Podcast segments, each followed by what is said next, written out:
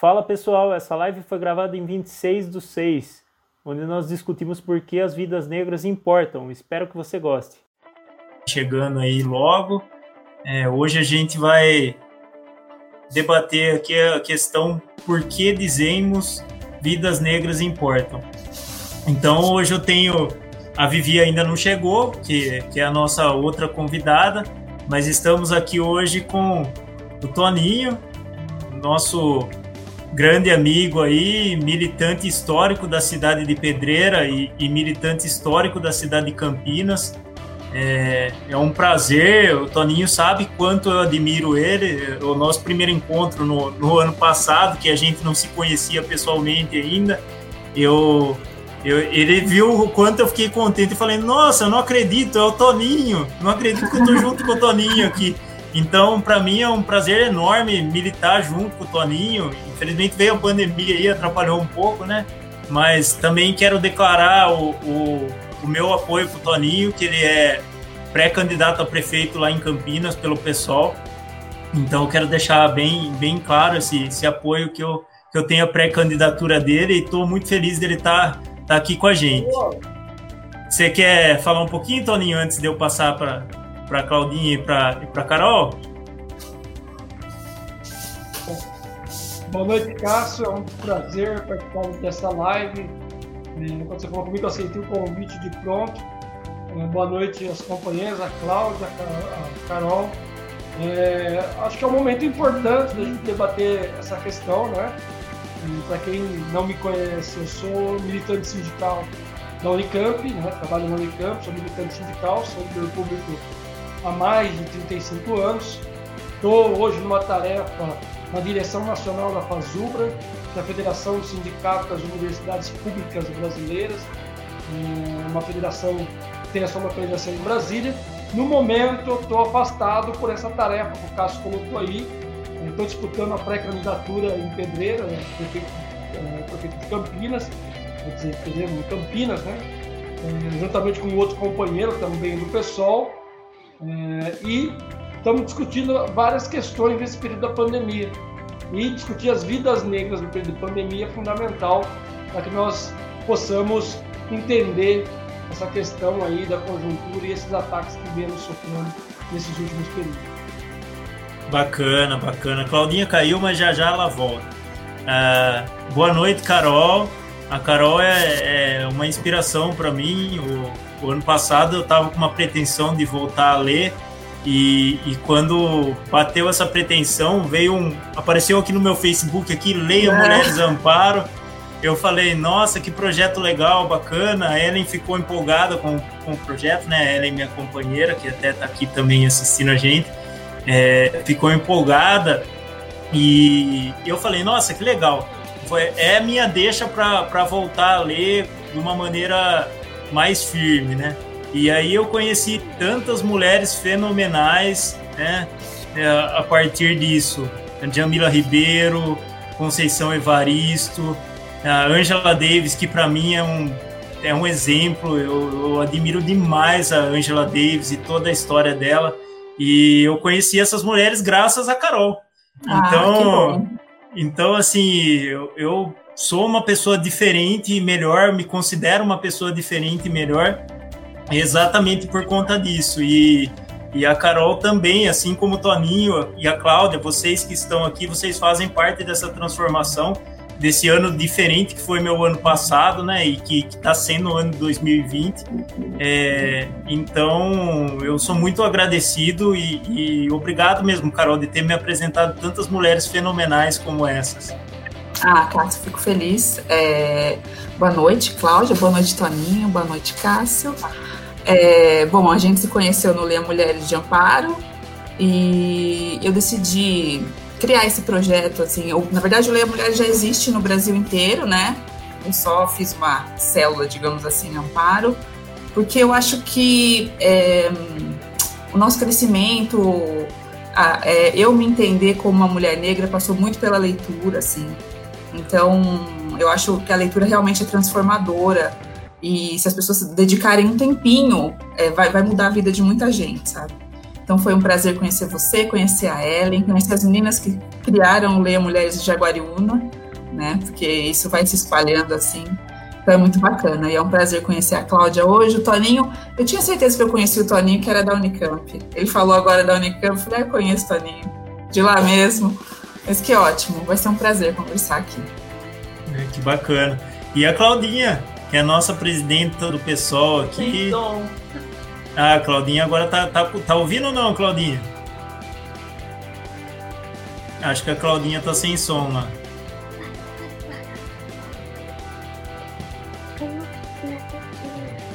Vamos ver se a. Ah lá, a Faiola tá ajudando a Claudinha. É, a gente escuta ela, né? É, a gente mas escuta, eu... mas ela não tá escutando. Sim. Enfim, daqui a pouco a gente apresenta a Claudinha. E é, é uma temática, né? Essa que a gente tá falando aqui hoje. Boa noite, Júnior.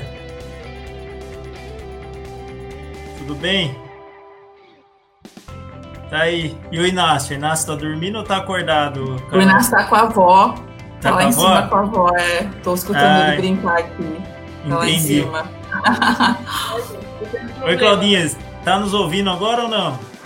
Tô. Eu tô tendo problema, tá caindo toda hora aqui. Ah, então tá bom. Então, eu tava, tava apresentando você, Claudinha, que é a nossa presidenta aqui do pessoal de Pedreira uma mulher batalhadora, feminista, negra, militante histórica no, no, movimento negro aqui na cidade e fora da cidade também, né? E é uma honra ter você aqui com a gente, é, e sindicalista, servidora pública, mãe, avó, quanta história, né, Claudinha?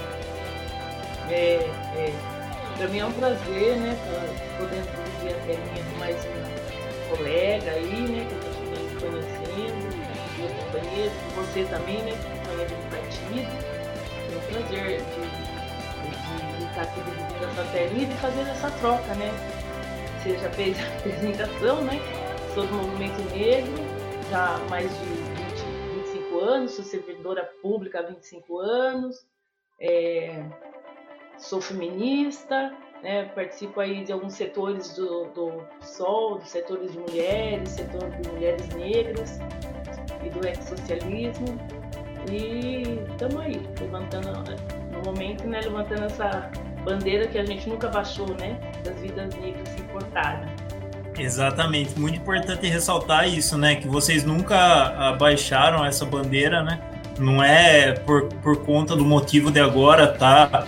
Discussão acalorada, mas a gente estava até comentando antes que a pandemia escancarou tudo que a gente tinha de problema na sociedade, né? A questão da mulher, a questão é, da, da negritude, a, a questão da, da, desigualdade social. Então, tudo, tudo que a gente já tinha de problema na sociedade, a pandemia escancarou de uma maneira muito grande. E com isso, ainda no meio da pandemia, aconteceu a história do George Floyd, a história do menino Miguel, então, é, a gente tá com esse debate muito mais acalorado, né, por conta disso. As pessoas, ah, vocês vão poder dizer um pouco melhor do que eu, mas assim, o que eu percebo é que as pessoas estão cansadas, né, de sempre acontecer a mesma coisa e foi tudo se acumulando, né? É, eu acho que é, que é por aí. Quem, uhum. quem gostaria de dar uma comentada sobre todo esse cenário que a gente tem passado? Deixa eu, deixa eu começar, se eu tiver problema. Pode ser, fica Pode à vontade.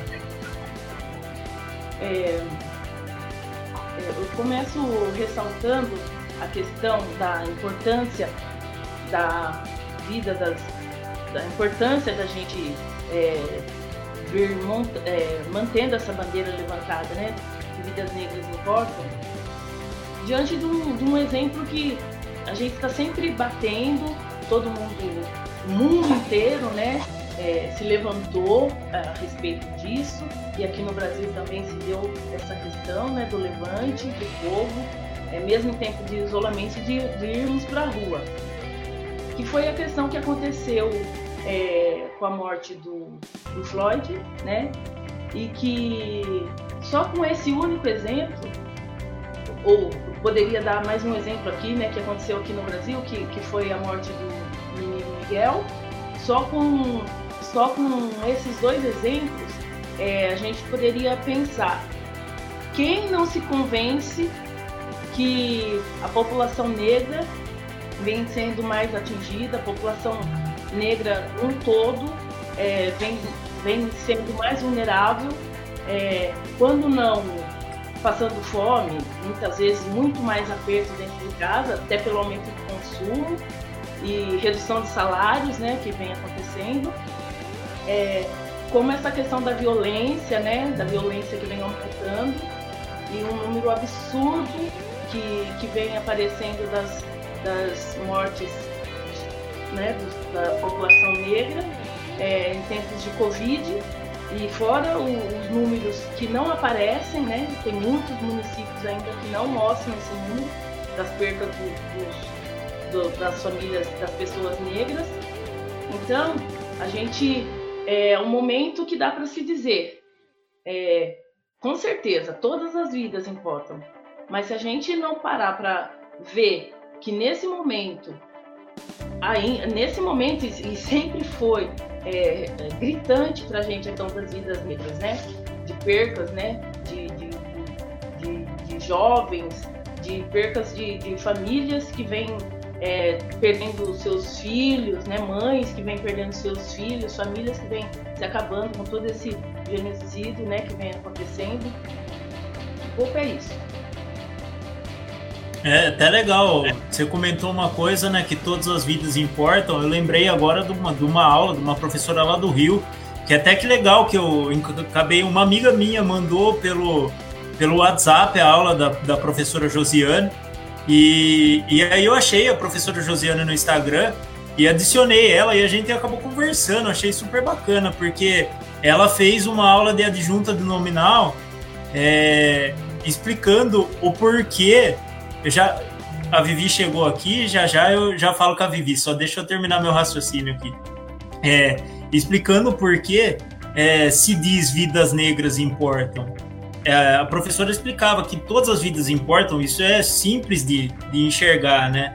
Mas era importante ter esse adjunto nominal, essa categorização para mostrar que também as vidas negras importam. Porque quando a gente fala que vidas negras importam, é porque as vidas negras são menos importantes para a sociedade, né? Então foi a aula dela foi fenomenal, três minutinhos ali Nunca mais ninguém esquece o que é de junta de nominal depois da aula dela. Mas enfim, é, Vivi acabou de chegar. Boa noite, Vivi. Obrigado por você participar. Eu vou fazer o mesmo que eu fiz com todo mundo aqui. Admiro demais a Vivi, que a Vivi a gente se conheceu lá no Sarau das Mulheres, que o coletivo Rosa Branca fez. Ela veio aqui com o pessoal do coletivo Amélia e ela já chegou toda imponente, mostrando toda a garra e a força dela, mostrando a luta feminista, a luta contra a reforma da Previdência na época. Eu lembro que eles trouxeram uma bandeira. Então, eu admiro demais a Vivi, ela é uma inspiração para mim né, na luta, né, enquanto coletivo, na luta partidária. É, eu sou do PSOL e a Vivi é do PT, mas admiro pra caramba e, e a gente vai estar tá junto em muita luta, com certeza. Obrigado, viu, Vivi? Tá, tá. Imagina, é um prazer estar aqui com companheiros e companheiras de militância, cada um na sua, na sua especificidade. É um orgulho para mim, é sempre uma honra para mim estar perto de pessoas que, na verdade, né, me fazem sentir mais viva para a luta. Ah, que reconheço todos vocês por um pouco. Que bacana. Legal. Então, a Claudinha estava comentando aqui a respeito da, do porquê é importante ressaltar que as vidas negras importam, né? E, e aí a gente estava repassando aqui por todo mundo. A Toninho quer dar andamento, daí depois a gente vai para Carol e a Vivi, pode ser?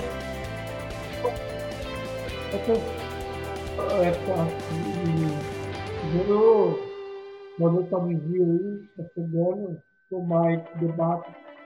Portanto, mais uma companheira, e nesse momento da conjuntura, é importante ouvir as mulheres que têm dado aula de luta, de rua, de como enfrentar esse governo que ataca uh, conjuntos trabalhadores e pratica necropolítica. Mas eu queria colocar aqui que é, esse movimento é fundamental mas historicamente os negros do Brasil nunca deixaram de gritar vidas negras importam. Né? A gente pegar o histórico é, pós-escravidão no país, não há uma política é, no Brasil de Estado que atenda a comunidade negra, que atende esse setor. Né? Pós-escravidão, todo mundo jogado à margem da sociedade, né? descendentes de africanos jogados à margem é, da sociedade, né? ocupam os piores espaços sociais, e isso é uma questão econômica, inclusive, de se subjugar uma outra, é, um outro segmento da sociedade e é, através do Estado, especificamente no Brasil, além do, do racismo que, que exacerba esse país, né, a gente assiste a polícia é, matando a juventude negra, como o caso do Rio de Janeiro, ou muitos casos que acontecem aqui no estado de São Paulo. Em São Paulo, a cada seis horas, um jovem, um jovem uma jovem negra morre no estado de São Paulo, né? é, através da violência policial, né? através do confronto é, é, é dentro do estado. Então, é, esse debate para nós é fundamental, porque se você pegar antigamente, a gente até debate isso, muitas mães dizem isso, antigamente a, a polícia prendia a juventude e levava para a cadeia. Hoje a gente torce para a juventude poder chegar até a cadeia, porque a polícia está matando antes de chegar na cadeia. Né? E essa ação é, ocorrida nos Estados Unidos, é lógico que os Estados Unidos tem uma outra dinâmica é, com relação ao cisma, outra dinâmica com relação à economia mundial, então o que acontece lá é, impacta no mundo, mas é, poucas semanas antes do Floyd morrer, né, havia morrido um jovem no Rio de Janeiro, um adolescente no Rio de Janeiro. Essa semana aqui em São Paulo, a polícia de São Paulo aplicou o mesmo golpe num jovem que desmaiou, né? É, e é, a gente tem assistido essa ação cotidiana. Portanto, é fundamental que a gente estabeleça esse debate e é fundamental que esse debate não seja apenas nesse momento é, que expressa uma violência que vem dos Estados Unidos, mas que seja um ato cotidiano, seja um espaço de debate cotidiano para nós denunciar, primeiro denunciarmos as ações que ocorrem com relação à morte da juventude negra, a violência contra a mulher negra, segundo, para que a gente possa debater, é, junto aos demais movimentos negros do Brasil, uma política de Estado que atenda essa comunidade no Brasil legal, muito, muito bacana. Importante todas as essas ponderações que o Toninho fez. Carol, você pode falar um pouquinho pra gente? Eu queria é, só comentar uma coisa, assim, acho que todo mundo falou, né, o que a gente tinha, que eu tinha pensado e tal, mas eu acho que a gente tem que sempre ter, é, ter em mente que, assim, a gente vive num sistema é, capitalista, obviamente, que usa o povo negro como escada, né? Então, assim, é, a gente vive um projeto que, que, fa que, faz as pessoas acreditarem que as vidas negras são, são menos valiosas, né? Elas têm menos valor, porque a gente vive num sistema que, que é assim. Então, eu acho que quando a gente questiona, a gente volta o nosso olhar para esse sistema, né? O que, que é esse sistema? A gente quer continuar com o sistema do jeito que está? Então, acho que o, a, a, luta contra o racismo, contra o racismo é uma luta maior, né? não é só contra o racismo, é contra o capitalismo, né? É, é pensar num outro modo de, de, de vida, um outro, uma outra organização da sociedade, né? Então, acho que o debate é amplo e é muito válido a gente conversar sempre sobre isso, porque a gente tem muito que avançar, tem muito que discutir, muito de, de entender essa nova sociedade, essa nova, né, essa nova forma de organização que a gente tem que ter em mente quando fala vidas negras importam, é, então acho que é por aí. Verdade mesmo. É, a gente tem que lembrar que todas as formas de, de opressão e que o sistema capitalista impõe para todas as pessoas é, é, exatamente uma coisa absurda. É, a gente tem um exemplo, por exemplo, da questão do desemprego, né? Que o desemprego é um projeto. As pessoas ficam desempregadas, que é para você pagar um salário menor para as outras pessoas, retirar direitos, e aí você vem com uma historinha para boi dormir aí que, que precisa tirar direito para aumentar o emprego. A gente vê que tira o direito e não aumenta o emprego. O desemprego, pelo contrário, aumenta, né? Sim. Então é um absurdo tudo isso. E os direitos estão só retirados, né? Eles Exatamente. são retirados, mas assim, pode melhorar a situação econômica, eles não voltam nunca mais.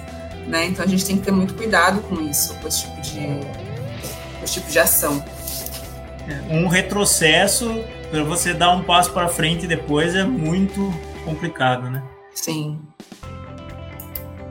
Vamos com a Vivi agora. Fala um pouquinho pra gente aí, Vivi.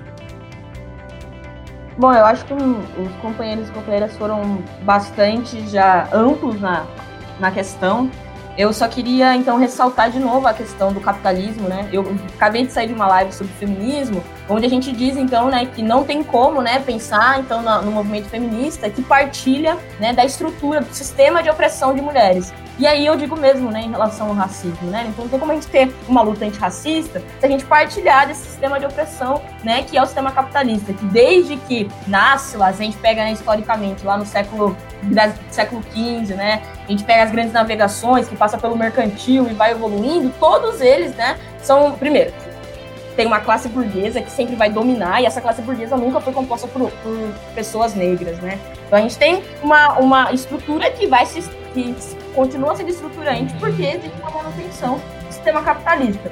E eu vou bater de novo também na tecla de que é, é, a gente, é, quando a gente fala de vida negras importa, a gente não diz isso por orgulho, né? A gente não queria dizer essas questões, né? A gente, eu, eu queria uma sociedade onde não precisaria ter movimento negro, onde não precisaria ter um movimento feminista, né? Essas são reivindicações que estão tá ligadas necessariamente com a nossa sobrevivência. A gente não grita porque a gente quer gritar, a gente grita porque a gente quer se manter vivo, né? E quando se mantém vivo, a gente quer melhores condições de vida, não é só viver, né? Mas de viver de uma, forma, de uma forma digna, viver de uma forma humanizada. Lembrando que a gente teve um processo de escravidão durante mais de 300 anos no Brasil, que na verdade desumanizou o povo preto, né? A gente foi visto como uma forma, de uma forma animal. E essa forma animal é vista até hoje. Por isso que morremos com, as, com a violência policial, por isso que as mulheres negras são a, a, mulheres né, que a, os médicos é, negam né, é, é, atendimento médico, porque as mulheres negras são mais fortes. Então, essa, essa objetização que se tem do povo negro, né? E mais que objeto, essa animalização, né? Do povo negro, tratado enquanto, ou quanto forte, como boi, né? O, desse presidente que a gente tem disse isso, né? Quando ele se referiu a quilombos. Então, a gente tem que pensar amplamente, né? A gente tem que pensar que essa luta antirracista, ela abarca diversas questões, né? Ela passa pela questão da raça, ela passa pela questão da classe, ela passa por várias outras questões que tem que necessariamente andar juntas, né? Um, eu, de novo, ressalto que é, eu acho muito importante o eco que os Estados Unidos faz, mas eu acho que é muito importante que a gente construa também instrumentos brasileiros de, de militância, né? Porque a gente vive contextos diferentes diferentes, o processo de colonização foi diferente, né? O, ne o povo negro é enxergado de maneira diferente. Então, é muito importante as referências norte-americanas se espelhar nesses movimentos. Mas é, é, importante que o movimento negro construa, a partir do nosso contexto brasileiro, a partir da nossa trajetória, né, instrumentalização nossas, né? Que coloca a, a, as nossas questões brasileiras em pauta, né? A gente não tem essa coletividade ampla entre o povo negro. A gente não se trata como irmão, por exemplo. A gente não tem bairros destinados a isso, como se tem nos Estados Unidos. A gente não criou ainda em nós né, esse laço. E aí esse laço tem. Isso vem, por exemplo, quando a gente pensa que o George Floyd causou mais comoção do que os milhares de negros brasileiros e negras brasileiras que morrem. A gente não está aqui falando qual opressão deve ser mais sensibilizada. A gente está falando que corpos negros brasileiros não causam a mesma comoção que corpos negros de outros lugares causam. E isso está ligado de novo. A gente se enxerga enquanto povo. Né? Qual que é a negritude que a gente constrói nesse país? E falar isso, falar de identidade, é falar pensando no processo histórico brasileiro. O processo histórico brasileiro é específico, é diferente de outros processos históricos. A gente tem que ler autores de outras localidades, mas a gente tem que ler pessoas que tratam do movimento negro brasileiro e aprender com essas pessoas como a gente anda daqui para frente, né? levando as nossas especificidades. É... Pode falar, Claudinha. Desculpa, eu ia fazer um comentário, mas pode falar. Mas em cima disso ainda, ressaltando um pouco pelo que o Toninho passou, é, o Toninho falou. Eu acho que a Claudinha travou. Já deve sair e entrar de novo. Ah, a Claudinha voltou. É. Oi, Claudinha, pode falar. Tô ouvindo. É, é, passando pelo, por uma parte da fala do Toninho e da Vivi também, é, a questão da, da do, das mulheres negras, né? Que vem, que vem mostrando, é, vem carregando as frentes, né? Dessas várias questões de anos, né? De luta e, e que e que para gente fica cada vez mais nítido, né? Que as mulheres é, que a luta das mulheres negras vem, vem de longe, né? É uma frase que a gente é, é, usa, que de fato, né? Essa luta vem de longe e passando pela, por essa questão do feminismo que a gente falou um pouco, é, é, é, algo que a gente tem que, que levantar a questão setorial, né? Porque não dá para simplesmente discutir. A gente a gente tem que discutir a questão da mulher negra feminista. No entanto, o feminismo negro, é, vê de que forma lida, mas até porque lá atrás, quando as mulheres discutiam a questão é, de, de ter a oportunidade de trabalhar, ter o direito de trabalhar, nós mulheres negras já se trabalhava há muitos anos, inclusive sem, sem ganho, né? Como foi, foram anos de escravidão, agora uma falsa abolição em que a gente vê a diferença salarial gritante ainda hoje, nesse século XXI. Então, é uma questão que também é, faz a gente, mais uma vez, levantar a bandeira, né? Que vidas negras importam também. Legal. Eu, eu queria perguntar, uh, em, em, cima do que, do que a Vivi estava falando, que tem uma questão de uma falta de unidade e, e de não ter os bairros negros igual acontece nos Estados Unidos. É, se vocês acham que isso é um projeto, é a primeira pergunta. E a segunda, se, é, se isso poderia, essa questão traria mais unidade de estar junto é, nos mesmos bairros ou traria maior segregação? O que, que vocês pensam a respeito disso? queria, eu queria comentar isso, Cássio. Eu quero problematizar a Livi. Eu não acho que existe uma falta de unidade entre o povo negro brasileiro. Bairros negros existem. É só subir as favelas do Brasil, onde está a maioria dos negros no Brasil. Então existem os bairros negros no Brasil, localizados na sua grande maioria na periferia e nas favelas. Né? E eu acho que existe sim uma unidade no campo dos movimentos negros brasileiros. O que nos falta no Brasil, de fato, é um projeto único ou alguns projetos que apontem um processo de enfrentamento eh, a essa questão que foi colocada eh, da estrutura brasileira. A estrutura brasileira hoje é colocada para você não ter lideranças negras que possam caminhar e fazer um processo de enfrentamento real para fazer um processo é, de disputa no Brasil. É, nós temos uma grande dificuldade de ter lideranças negras pelo racismo estrutural estabelecido no Brasil. Mas isso não significa que nós não tenhamos é, unidade de ação. Né? O problema é que a nossa unidade de ação ela se depara muitas vezes em ação reflexiva, né? numa ação reflexiva e não uma ação proativa do processo. O que, que eu digo reflexiva? Ora, a gente é, sempre responde os ataques que sofremos, ou por parte do Estado, ou por parte do racismo estabelecido no Brasil, ou por parte da estrutura colocada.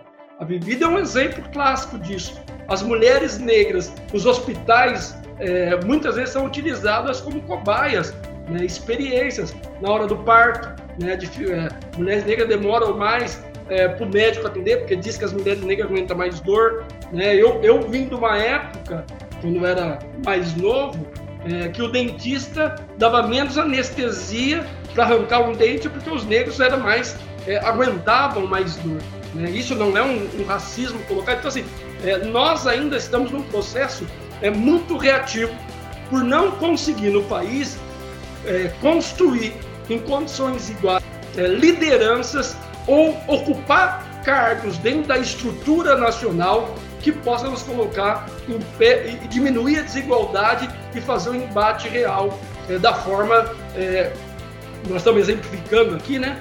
É, os Estados Unidos. Os Estados Unidos teve um presidente negro. Olha a diferença da realidade do Brasil. Né? É, teve diversas lideranças negras ocupando funções importantes no país. É, que liderança negra no Brasil ocupa, ocupa cargos de destaques reais? É, aqui eu não estou falando é, de intelectuais negros brasileiros, esse tem diversos, mas é, em cargos estruturais. Né? No Supremo Federal tivemos um ministro negro. Né? É, em outros espaços sociais, no parlamento, qual é o percentual de negro que Estou falando nem da estrutura, estou falando fora da estrutura. Discutindo, discutindo a democracia burguesa, né?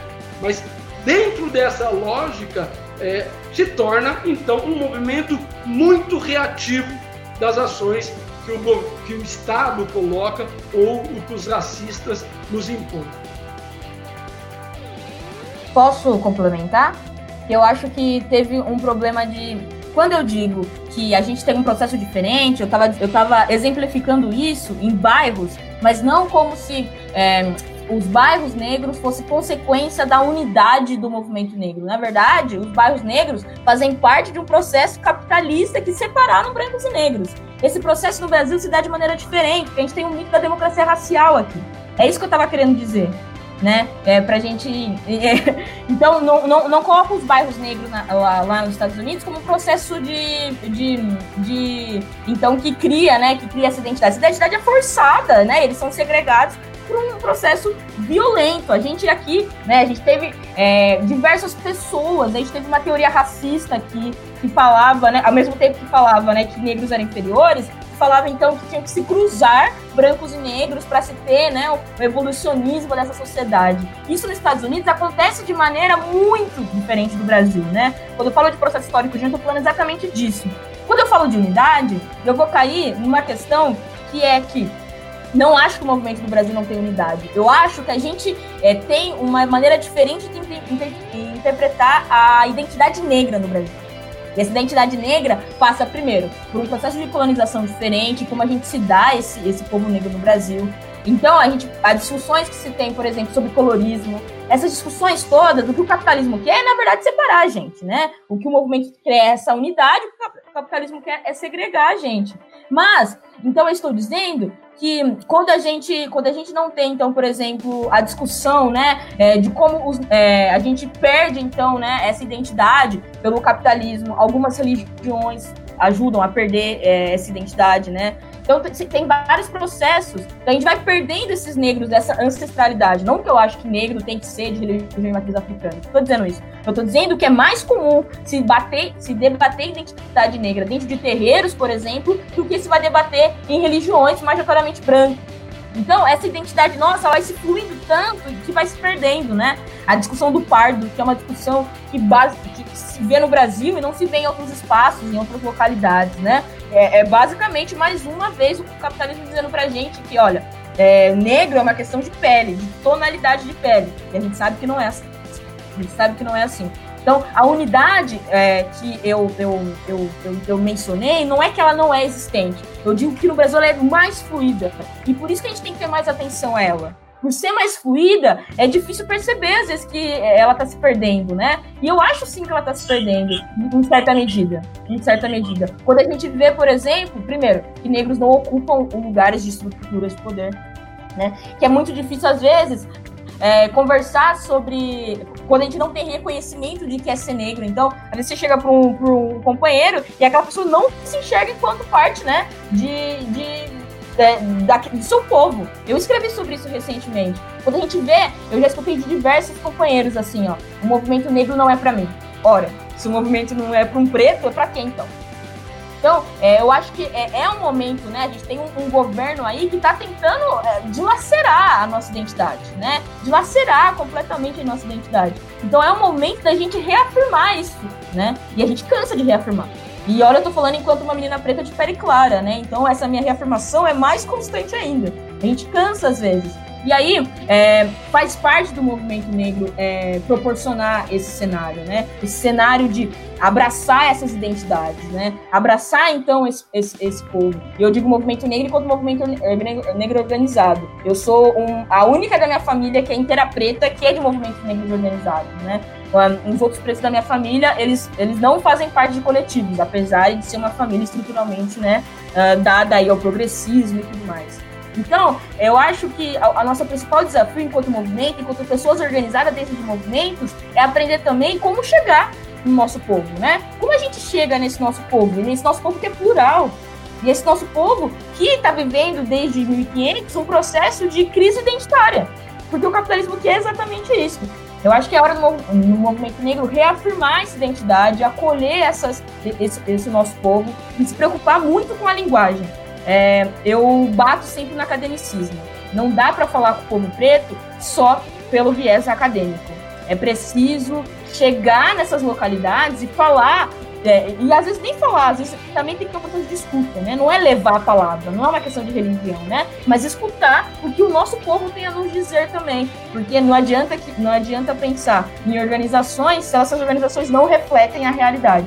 Então é necessário escutar e é necessário também aprender como, né, né, angariar esse povo, porque a gente tem mais de 50% da população brasileira que se declara negra aqui no Brasil. E a gente faz menos forfé do que os Estados Unidos, que tem 16%. Isso me incomoda. Isso me incomoda, porque, em certa medida, o que acontece com essa metade, mais da metade da população que é negra, né? Por que, que a gente não faz esse eco todo, né? Porque não tem essa mobilização. De novo, é um processo histórico diferente. A gente tem que sempre respaldar a nossa crise identitária causada pelo capitalismo, que falou que a gente é tudo igual, que tem democracia racial e que, que essa miscigenação foi uma coisa é, provocada pelo amor e não pela violência. Muito bem. Muito bem colocado. É, tem uma pergunta aqui do Júnior, quais é bem ampla, né? E é bom para a gente comentar, a gente, vocês, né? No caso, comentarem a respeito. Quais políticas públicas vocês sugerem para o enfrentamento do racismo e do machismo no país?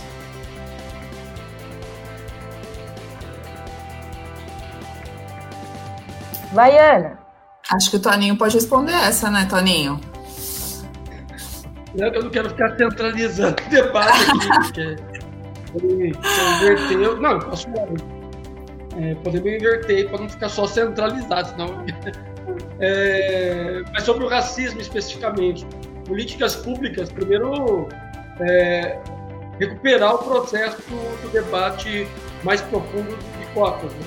Não só cotas universitárias, as cotas no trabalho, né? outra política pública que o governo não fala agora em tempo de pandemia, por exemplo, é esse tal auxílio emergencial poderia atender não só a população negra, mas poderia resolver é, o problema das pessoas é, não saírem às ruas e se contaminarem com essa necropolítica.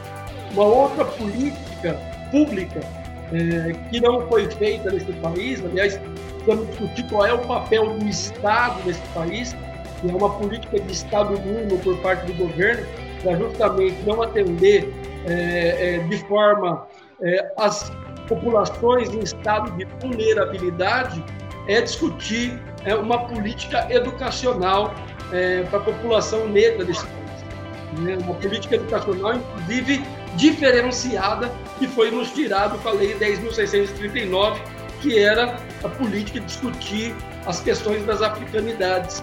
Né? Isso é fundamental para a infância, para a juventude negra do país. Então, assim, estou dando alguns elementos, né? tem outros que a gente poderia discutir aqui, política cultural, né? a Vivi tocou aqui na questão é, das religiões de matrizes africanas, que são, é, estão sendo é, mortas a cada dia, seja é, por parte das religiões, das outras religiões, ou seja, por parte da política do Estado, que não reconhece as, as, as religiões de matrizes africanas. Então, assim, tem várias políticas públicas que nós poderíamos desenvolver aqui, o governo poderia desenvolver, e poderia ser política de Estado.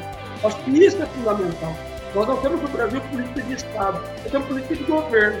Quando passa o governo, o governo sai, entra outro, muda completamente a política que deveria ser política estrutural de reformulação.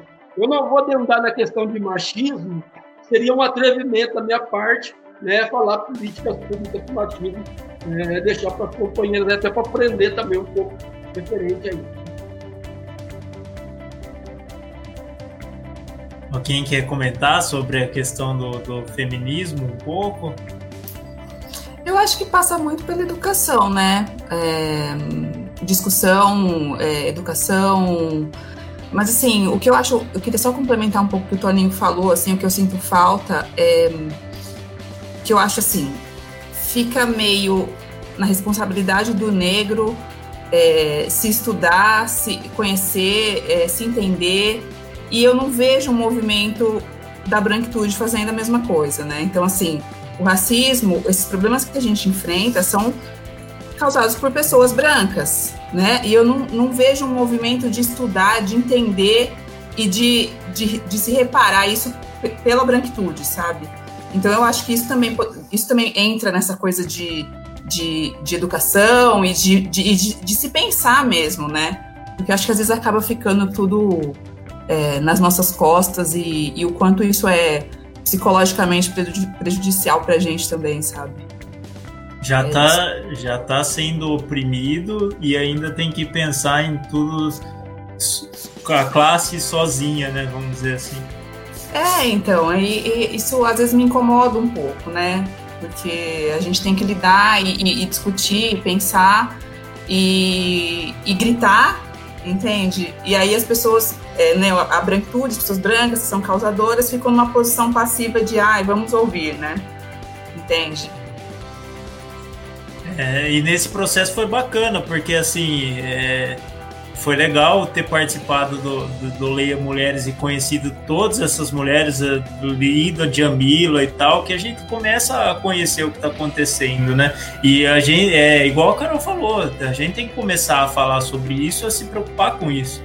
É, eu acho que a intenção até de, de, trazer esse debate aqui na página foi exatamente sobre isso, né? Que, que a gente precisa se inserir enquanto nessa, nessa luta e apoiar essa luta, né? Até fiquei meio com medo no começo quando eu falei pro Toninho que eu falei a gente, é, antes da gente entrar ao vivo, eu falei a gente.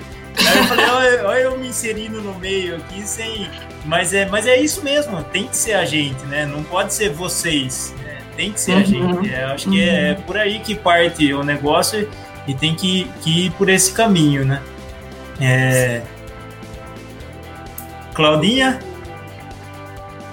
Bem em cima disso que você está falando, tem essa questão, né, da, de, de se inserir, né? O que falta muito aqui no é a questão de autoajuda, é, de né? Vir pra luta, mostrar, é, porque não basta ser simplesmente anti-racista. Anti não, não basta dizer que não, que não é racista, tem que ser anti-racista tem que vir junto gente da luta, é, das discussões, no momento que a gente é, for a rua, no momento que a gente for para a rua, que venham juntos. Isso para a gente é importante, né? E até passa por, por aquela questão, eu já falei numa outra live, que já foi dito aqui também, que é a questão de que se, se é que tem que imitar um Estado um estado que já foi um dos maiores colonizadores, então por que não o fato? Teve muitos brancos que foram para as ruas junto com os negros, né? É, diante do, do, que aconteceu com Floyd. E aqui a gente não tem visto isso. É, isso é uma situação bem, bem complexa mesmo de, de não ter visto acontecer isso. É, acredito que passa um pouco por essa questão né, de, de a gente ficar com receio, com medo das coisas acontecerem e do branco não, não se postar nessa luta antirracista, né? E a gente precisa se postar nessa luta também, com certeza. É... Enfim, é, o Toninho tinha comentado no começo da live, ele tinha falado um pouco sobre essa questão da representatividade, né?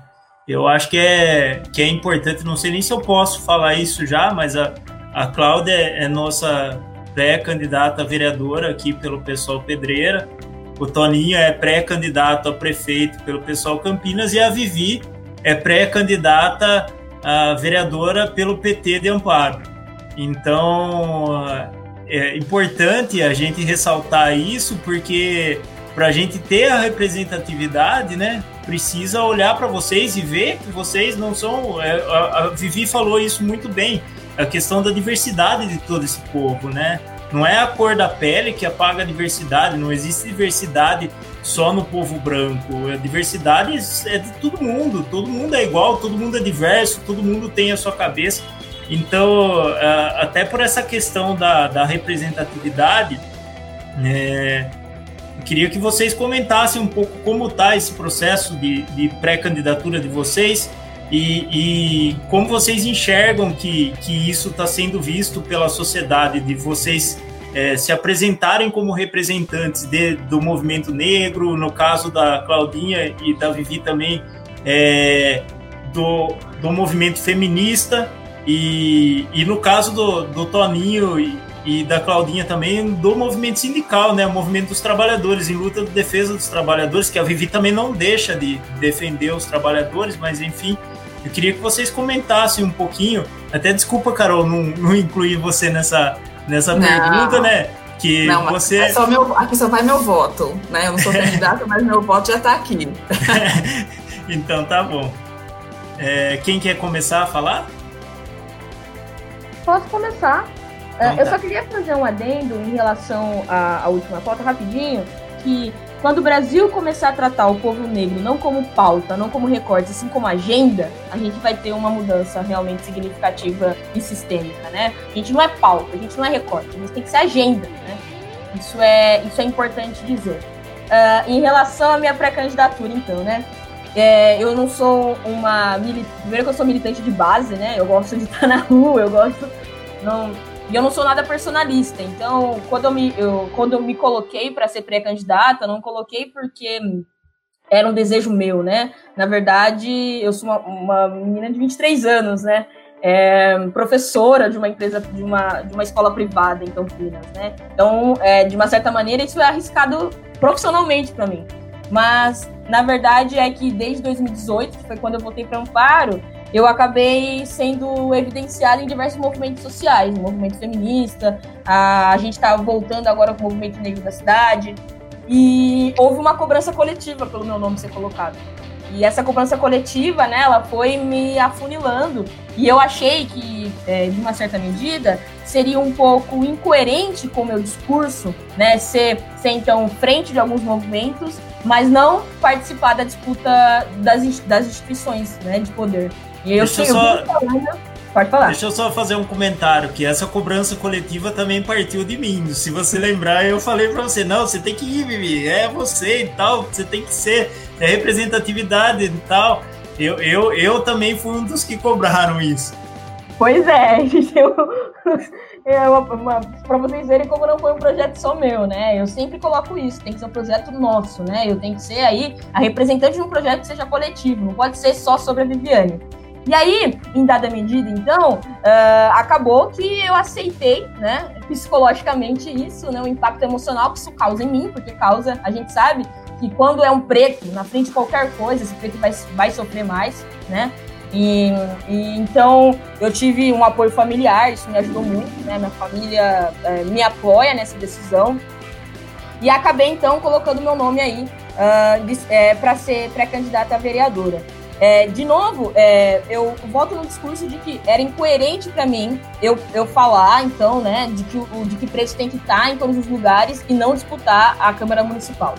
Né, a gente não tem, é, a gente tem uma vereadora eleita que é, não se declara negra, ela não é nem um pouco representativa para o povo preto da cidade, então é, é uma necessidade que a gente tem, né? Se a gente quer políticas públicas, se a gente quer que o povo preto vire agenda, a gente tem que ter, então, pessoas pretas engajadas nessas instituições de poder, né? Porque não, vai, não, não dá para depender só da branquitude consciente. A gente viu que até agora não dá certo. Então tem que começar a empretecer a coisa, né? Para virar, né? Para virar agenda, para virar projeto, né? Colocado na prática, para virar então alguma coisa né, que saia efetivamente, né, e que saia direcionado ao povo preto. Então, é, é, foi esse o grande motivo e por isso que meu nome está aí. É, que legal, eu fico feliz pra caramba, porque eu fazia muito voto de que, que isso acontecesse mesmo, desde lá, de quando a gente começou a conversar, eu já falava pra Vivi, Vivi, você tem que se se apresentasse a representatividade para todas essas mulheres, para todo esse povo. Então, fico muito feliz de, de ser um projeto coletivo, como você falou, né? De, de se postar dessa maneira e, e de ser essa representatividade. Claudinha, vamos continuar pelas mulheres para você falar um pouco sobre essa questão também?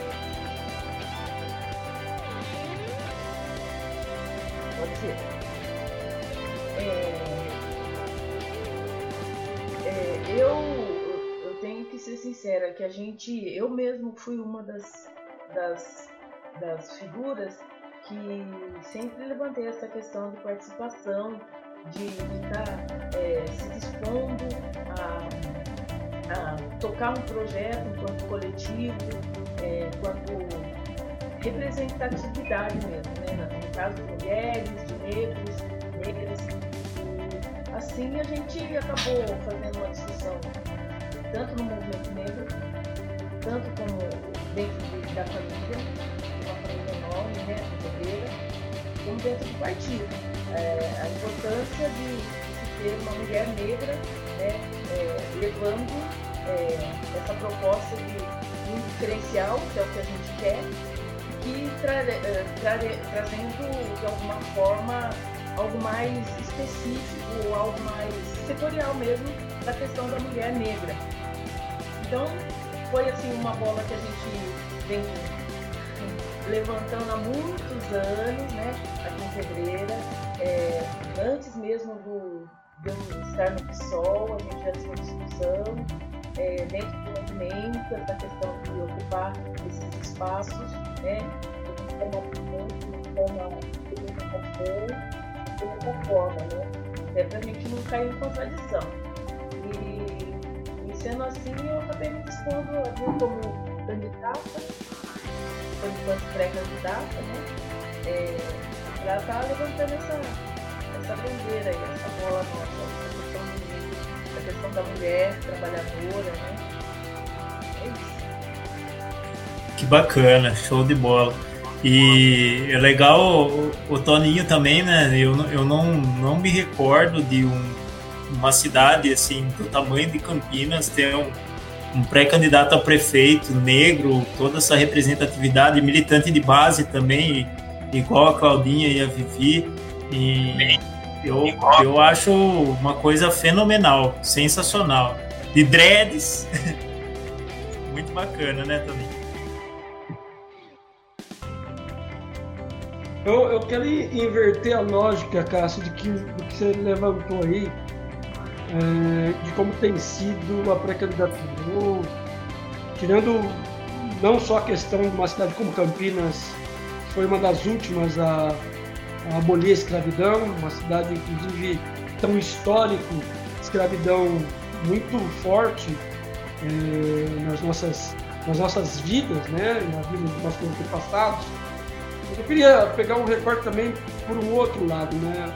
É, Para nós que estamos candidatos é, dos partidos, seja de verde ou de outros setores, é, negros e negras, não é fácil. Né? Partidos no Brasil têm um histórico eurocêntrico, uma lógica eurocêntrica. Não é uma lógica de também abrir as oportunidades em pé de igualdade para brancos e negros. Né? A gente sabe que a cota que muitas vezes vem para um pré-candidato né, dentro do partido que não é, não é negro, não é negra, é uma cota um pouco maior. Né? quando me dispus à pré-candidatura, também foi para quebrar um pouco essa lógica e fazer esse debate dentro do partido. Né? É necessário a gente discutir um projeto negro dentro do partido. Porque não significa que você está dentro do partido negro que as questões estão resolvidas. Né? Ou vamos fazer a revolução socialista as questões estão resolvidas. Não estão resolvidas. Vai estar resolvido o machismo, vai estar resolvido o, o racismo. Vai, né? Isso vai ter que ser coisa que nós vamos ter que, paulatinamente, ocupar o nosso então é fundamental é, que nós é, nos, é, nos coloquemos à disposição para de fato disputar espaço também dentro dos partidos é, para ocupar cargos do parlamento, do executivo em outros espaços sociais. Porque isso, inclusive, mostra para a juventude que vem, no meu caso, né, não no caso da Vivi nem da Cláudia, mas no meu caso, que é possível sim a gente disputar cargos fundamentais, não só dentro do partido, mas também no parlamento, né, no Supremo Tribunal Federal. Esse é o debate. Eu, eu me lembro, e, e, queria falar aqui, de uma história que eu ouvi em 2010 do Plínio de Arruda Sampaio, quando foi candidato a presidente da República. Ele disse uma coisa que me tocou profundamente, é, numa palestra na Unicamp, fazendo um papo depois, ele me disse o seguinte: Paulinho, você acha que um velho como eu, de 84 anos, velho, feio, pregando socialismo, vai ganhar a presidência da República? Claro que não vai ganhar. Mas eu estou aqui para fazer um debate com a juventude e dizer que existe um outro projeto, que não é o projeto capitalista. Eu estou aqui para plantar uma semente na cabeça da juventude, dizer que é possível sim disputar, é possível sim a gente mostrar e a gente construir uma outra organização. Então, eu estou convencido disso. É, eu estou convencido que é possível a gente construir um outro projeto que não seja esse que a gente está vendo hoje. Que é possível discutir um projeto negro, é, um projeto para as mulheres, um projeto é, para o LGBTI, um projeto que englobe quem está na periferia da política também. A política também tem suas periferias, nós estamos avançar, nós estamos ocupar o nosso espaço, nem que esteja metendo o pé na porta. Eu estou metendo o pé na porta do meu partido, eu estou tentando e tentando fazer essa disputa, que não é fácil, né? e não vai ser fácil depois de homologar de fato o. Então, é, eu acho que esse elemento é fundamental a gente colocar.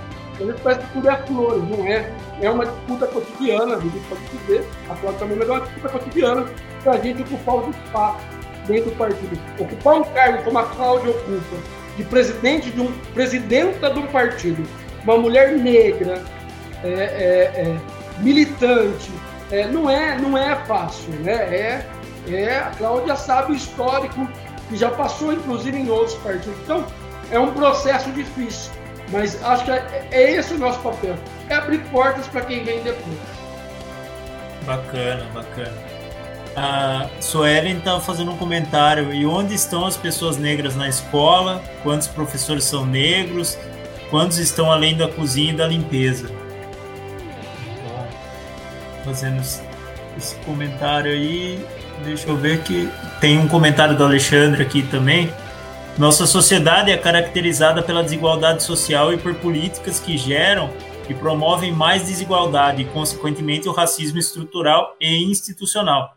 Logo, faz-se necessário pensar em políticas públicas educacionais antirracistas, como fomentar discussões nos mais variados meios, para que possamos criar políticas educacionais voltadas ao antirracismo. Ele está perguntando aqui como trazer os jovens para essa discussão. Quem quer comentar esse, essa questão aqui do, do Alexandre? Deixa a Carol começar agora que foi excluída da outra. É, eu não tenho uma resposta, né? Como trazer o jovem. Pera, deixa eu ler aqui de novo. Como fomentar discussões. Como trazer o jovem. É, eu acho que é, é ocupando os meios onde os jovens estão, né? Assim, levando o debate é, para uma mais longe possível da, da, nossa bolha, né? Que às vezes a gente fica numa bolha de é, pessoas que pensam igual, igual a gente. Então, eu acho que é por aí, né? Levando onde e, e, o, e o, debate aumentando, a, a, a, discussão crescendo, eu acho que isso também é um pouco natural, né? As pessoas participarem e se engajarem mais. O Alexandre está comentando aqui, ó.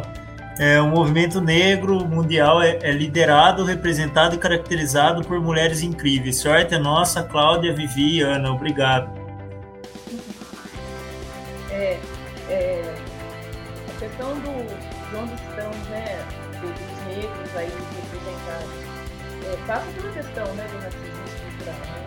Então, é, a gente é governado por um grupo de, de, pessoas que quer se sobrepor a outro grupo e é onde se dá esse racismo estrutural. Né? Aí passa pela, pela questão é, de, de salário, de, de de trabalho mesmo, né? E aí a gente vê a mulher negra lá embaixo, o menor salário no, no serviço, né? Tipo, mais, mais ruins serviços, né? Podemos é, dizer isso. É, a questão de que das mulheres é isso.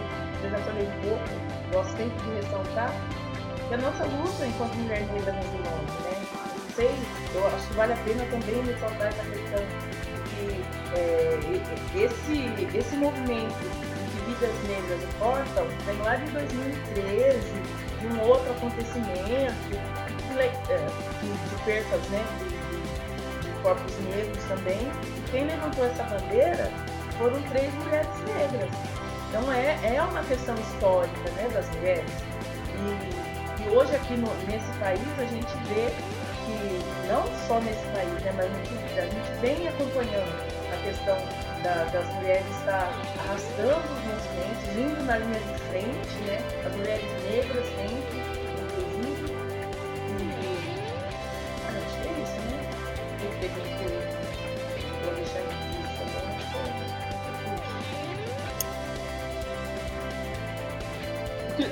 queria pegar dois ganchos aí, Cássio.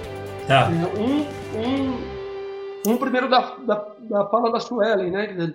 sobre as escolas e onde estão né, os trabalhadores e as trabalhadoras negras. Né? É, acho que isso o próprio Alexandre respondeu do racismo institucional. Né? O racismo institucional também é, impera uma lógica é, de você, dentro da instituição, não avançar dentro da carreira é, é, e a, a, agregar espaços de decisão, é, seja nas escolas, nas universidades é, e em outros espaços é, dentro dessa lógica. Então, é, nós temos a, estrutura colocada como racismo, mas tem também o racismo da instituição, que você também não consegue ultrapassar é, alguns limites. Sobre a questão da juventude, especificamente, eu acho que tem dois elementos aqui que a gente precisa aprender a lidar também enquanto movimento social, enquanto espaço social. É, muitas vezes a gente se utiliza de metodologias e formas que a gente foi, principalmente nós do campo da esquerda, fomos galgados a fazê-lo, né? Uma lógica é, de formação, pelo menos no meu tempo, né? É, ler os, os ismos da vida, né? Ler o marxismo, o marxismo, o, é, é, é, é outros ismos aí que, que nós estamos acostumados no campo da esquerda. Eu acho que nós temos que fazer dois elementos. Primeiro, voltar a utilizar é, ações que os negros é, estão acostumados a fazer, os negros e as negras no Brasil, os movimentos negros estão acostumados a fazer no Brasil. Né? Nós somos é, também seres pulsantes para além dessa lógica quadrada, eurocêntrica que nós acostumamos fazer. Né? É, através da cultura, é, através é, da arte, através de outros elementos que é, gera uma comunidade é, negra no Brasil, historicamente, desde o seu processo África-Brasil, do translado para o Brasil. E a gente utiliza muito pouco isso. Né? É muito ruim, eu, eu, eu brigo muito isso. Às vezes, quando estou reunido com coletivo, às vezes fica duas, três horas sentado numa cadeira discutindo e você não, não mexe com o corpo. O negro e a negra é, é, é, é, é o ser também do corpo, né? A gente é de mexer o corpo, de dançar, é, é de, de, se movimentar e a gente usa muito pouco essa estrutura. A segunda coisa, acho que é uma questão, uma das coisas que a Viviane colocou aqui, que eu tenho muito apoio. Nós temos uma tremenda dificuldade de ouvir a juventude. Eu acho que isso é fundamental. Né? Então, na hora de parar, também ouvir o que a juventude tem a nos ensinar. Né? E nos últimos períodos, é, nós vivemos experiências extraordinárias. É, muito pouca gente fala, mas os rolezinhos do shopping, organizado por juventude de periferia, foi uma experiência fundamental. Né? Enquanto estava rolando os rolezinhos do shopping, que era a ocupação dos shoppings por jovens é, é, de periferia, é, de, de, é, de ocupações, estavam tentando frequentar shopping como qualquer jovem de classe média, né? Nosso, nosso olhar virou para quê? Pelo movimento do passe livre, pelo movimento do, da diminuição do valor da passagem de ônibus, ninguém olhou para o movimento do rolezinho do shopping. que era uma coisa da juventude negra. Então, para você ver que a gente não percebe algumas ações que a nossa juventude faz nesse caso. Então precisamos voltar a dinamizar, precisamos voltar a ter alegria também no fazer das nossas ações. Eu acho que isso é fundamental para atrair essa juventude para o debate é, que a gente tem que enfrentar. Né? Acho que isso é fundamental por conta até dessas orientações históricas é, de luta travada no Brasil. Interessante você ter comentado isso, Toninho, também, porque, como a própria Vivi falou, a gente precisa é, saber como chegar, né? E, e eu, eu, acho que tudo isso passa pela escuta e por você não chegar com. Foi o que a Vivi falou, essa questão do academicismo, né? Eu acho que aí é um, é um problema sério nosso, enquanto esquerda, nosso, é, enquanto esse, esse projeto, tudo que a gente tenta construir de estar tá, de tá ao lado da população, ouvir a população e ser participativo junto com ela, é, e às vezes a gente não consegue se comunicar. E, e uma, um meio muito forte de se comunicar é através dessa questão cultural mesmo, né?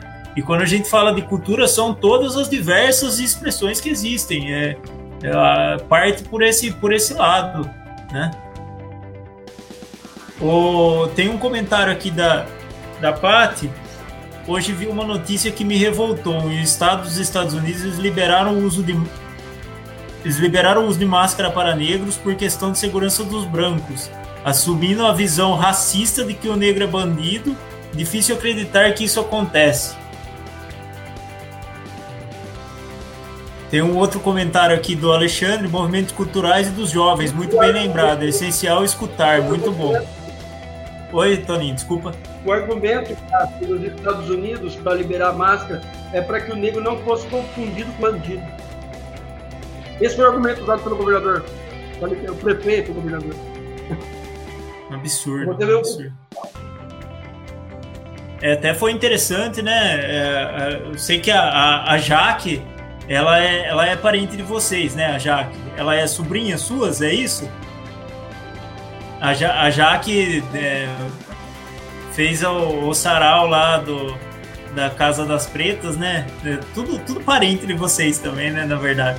Elas fizeram o sarau lá e, e um, uma expressão cultural incrível no, no sarau, né? Aqueles meninos fazendo rap lá, a Claudinha tava lá naquele dia é, foi uma coisa fenomenal e eu, eu, acho que parte, parte por esse princípio mesmo, né? Da gente ir lá, escutar, elogiar, né? Eu cheguei pro menino e falei, meu, isso é um absurdo que você tá fazendo aqui, coisa mais linda do mundo, né? A Ellen até tá falando aqui, ó, um sarau lindo de arrepiar e, e foi sensacional mesmo. Aqueles dois meninos fazendo rap, que até foram os meninos que fizeram também na, na marcha na marcha Zumbi dos Palmares, né? Isso. Se vocês quiserem comentar, até o movimento da marcha foi a coisa mais linda do mundo, que é, me arrepia, né? Lembrar aquela, aqueles instrumentos tocando, a, capo, a roda de capoeira. Foi sensacional, gente. Que coisa mais maravilhosa. Então, é. De fato, é um pessoalzinho que vem acompanhando a gente há algum tempo, né? E contribuiu também lá para aquele momento né, que nós tivemos chamada da primeira marcha dos indígenas de fevereiro, né? Negro, aí tivemos aí o apoio do Paulo do Sol, justamente ajudando a gente. E, e saímos marchando, né? É, inclusive a gente já, chamava, já fazia chamada de seguidas negras importam, né? Foi a nossa chamada da marcha. Foi bem legal, para gente estar fazendo um pessoalzinho de foto, também também participando. E assim, na real, é uma retomada que a gente está fazendo, né? Tomando, dá, continuidade a esse trabalho, mostrando né, o quanto é importante a, a atuação, as, as ações da gente. É, foi algo bem marcante, né? Mostramos a chamada de vidas negras em foco. É, quando fizemos a marca né, até a, a, a praça, fizemos o plantio de um baobá, né, que é uma árvore é, representativa para a preto, entendeu?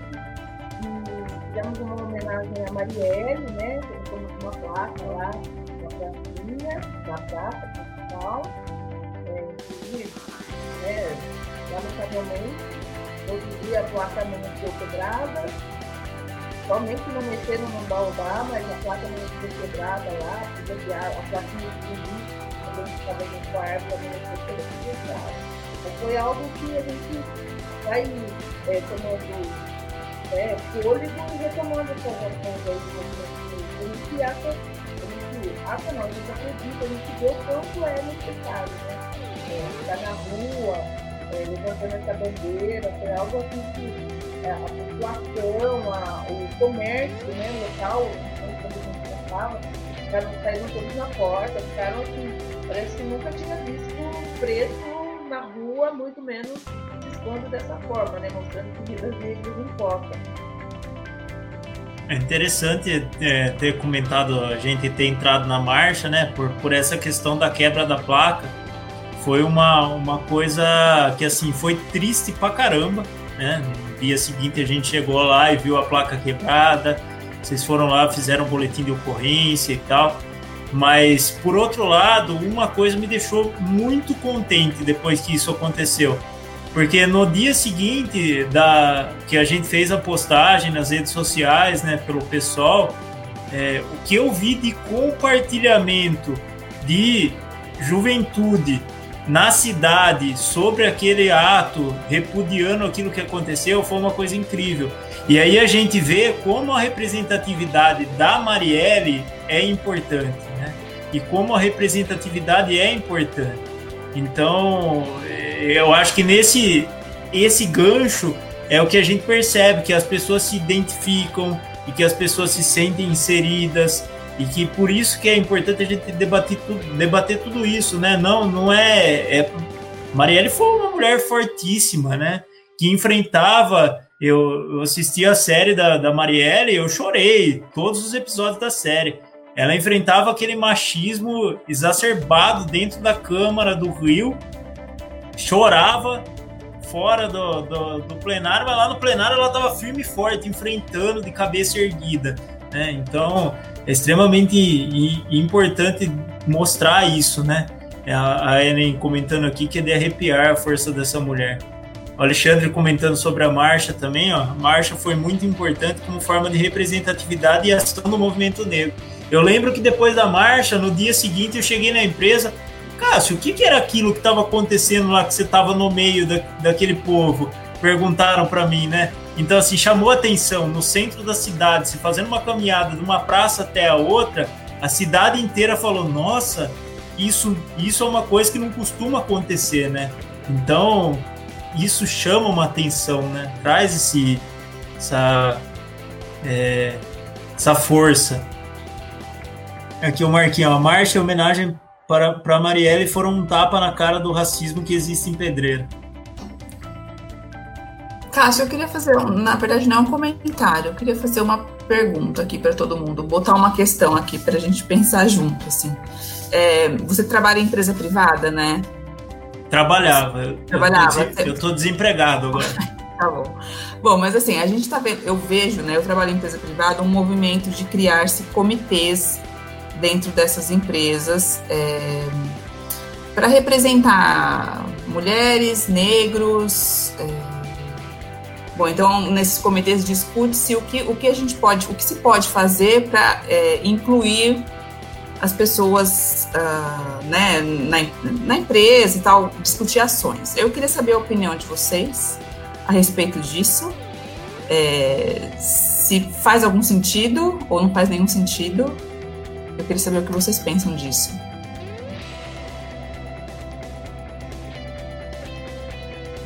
É, comitês para comitês para quê? Para criar ações é. de inclusão? Exatamente. Né? Porque é, nas empresas geralmente há poucas pessoas negras, as mulheres não ocupam cargo de liderança, então criou-se, né? Existe um movimento de criar das próprias empresas, obviamente, que estão acompanhando essa discussão que está acontecendo no mundo e, e, criam esses comitês dentro da, das empresas para tentar é, estimular o debate e, e, e, dar acesso, essas coisas assim. E aí eu queria saber é, de vocês Se vocês acham que esse tipo de, de ação faz algum sentido, é, se isso pode ter algum impacto positivo. Eu acho, eu acho que enquanto política de inclusão é fundamental a sua instrumento. Né? Porque eu acredito, é, as mulheres não ocupam espaço de destaque e de comando em algumas empresas é, privadas, mesmo, às vezes, até mesmo em instituições públicas, é, negros também. Então, como ação de inclusão, eu acho que acaba complementando é, a ação da cota, uma política de cota. Né? Uhum. Então, uma política de cota consolidada como política de Estado é, no mercado de trabalho, até, até, resgatando um pouco isso, né? Para quem não sabe da política de cota, na verdade não era nada disso que os movimentos negros reivindicavam no Brasil. Né? Nós não reivindicávamos política de cota, nós reivindicávamos política de reparações, né?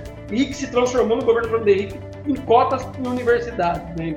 em cotas na universidade. Então, a proposta inicial não tem nada a ver com, a consolidação final da política. Mas a política de cotas, ela, ela também não pode ser limitada à questão da educação. Estou pegando esse gancho só para fazer um, um, um, paralelo, né? Ela não pode se limitar apenas na cota nas universidades. Ela tem que ter cotas no, no mercado de trabalho, né? Tem que discutir cotas na questão de, de, de, é, de, de moradia, o Estado fazendo o papel de Estado. Então, se você tem uma política de cota efetivamente consistente, você pode ter uma política, uma ação dentro da empresa e dentro do mercado de trabalho é, de inclusão e de oportunidade de ocupação de cargos. Né? Que a gente sabe que isso não existe na verdade, que é o racismo institucional que o Alexandre estava comentando anteriormente. Né? Às vezes, você entra numa empresa, você não tem ascensão na carreira. Você entra e permanece no estágio enquanto quem não é negro avança e chega aos cargos finais da carreira. Vou dar um exemplo do serviço público. Tem muitos companheiros na universidade pública que andaram, entraram junto comigo e não passaram da carreira do nível médio da carreira, mesmo tendo formação superior, né? não ocuparam cargos de destaque dentro da universidade. Então, é, ações como essa são fundamentais, são importantes, são fundamentais para você é, diminuir a distância ou desnivelamento que existe dentro do mercado de trabalho.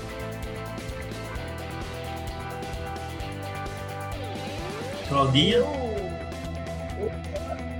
eu, avalio também. É, desculpa, pode ser eu? Sim. Estão me ouvindo? É, eu avalio também de grande importância essa ação, que é nova para mim, nunca ouvi, vou ser sincero, nunca ouvi falar que está tendo esse tipo de ação né, dentro da empresa, mas é, é importante é, a, quem puder né, acompanhar essa explicação para é, saber para que de fato, até onde eles querem chegar. Se não é só para mostrar nome de empresa que está fazendo um trabalho assim, social, inclusão, é, porque isso também não nos basta, né? É porque você vai. Eu, eu particularmente, por exemplo, né? Às vezes a gente entra no desse, grupo desse, e o negócio não caminha. Mas o nome da empresa está lá aparecendo que faz e desfaz. Mas eu acho que são ações que se saírem do papel são válidas. E aí surge um pouco essa questão da falta de políticas que a gente sente, né?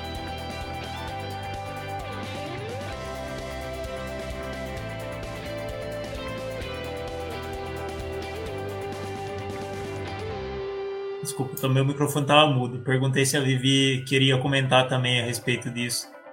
É, eu queria trazer um, um contraponto. De, eu, eu trabalho numa empresa privada em Campinas mega famosa. Bastante famosa. No coração de Campinas, no centro. É... E eu fiquei pensando, porque hoje à tarde eu estava conversando aqui com os companheiros que moram comigo sobre o quanto que o capitalismo também absorve isso, né? Absorve os movimentos. Então, sei lá, você vai na CIA e aí tem um estandarte enorme de camisetas escritas eu, eu sou feminista. Né? E aí eu fico nessa problematização do quanto que é meramente marketing ou realmente tem um fundamento de inclusão de pessoas da diversidade, né?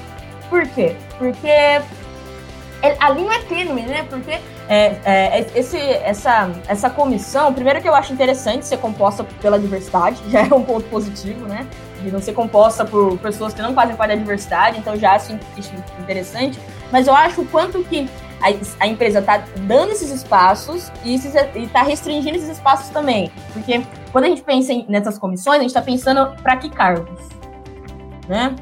É, são cargos de poder, são cargos de cima ou são cargos ali, né, equiparados aos nossos?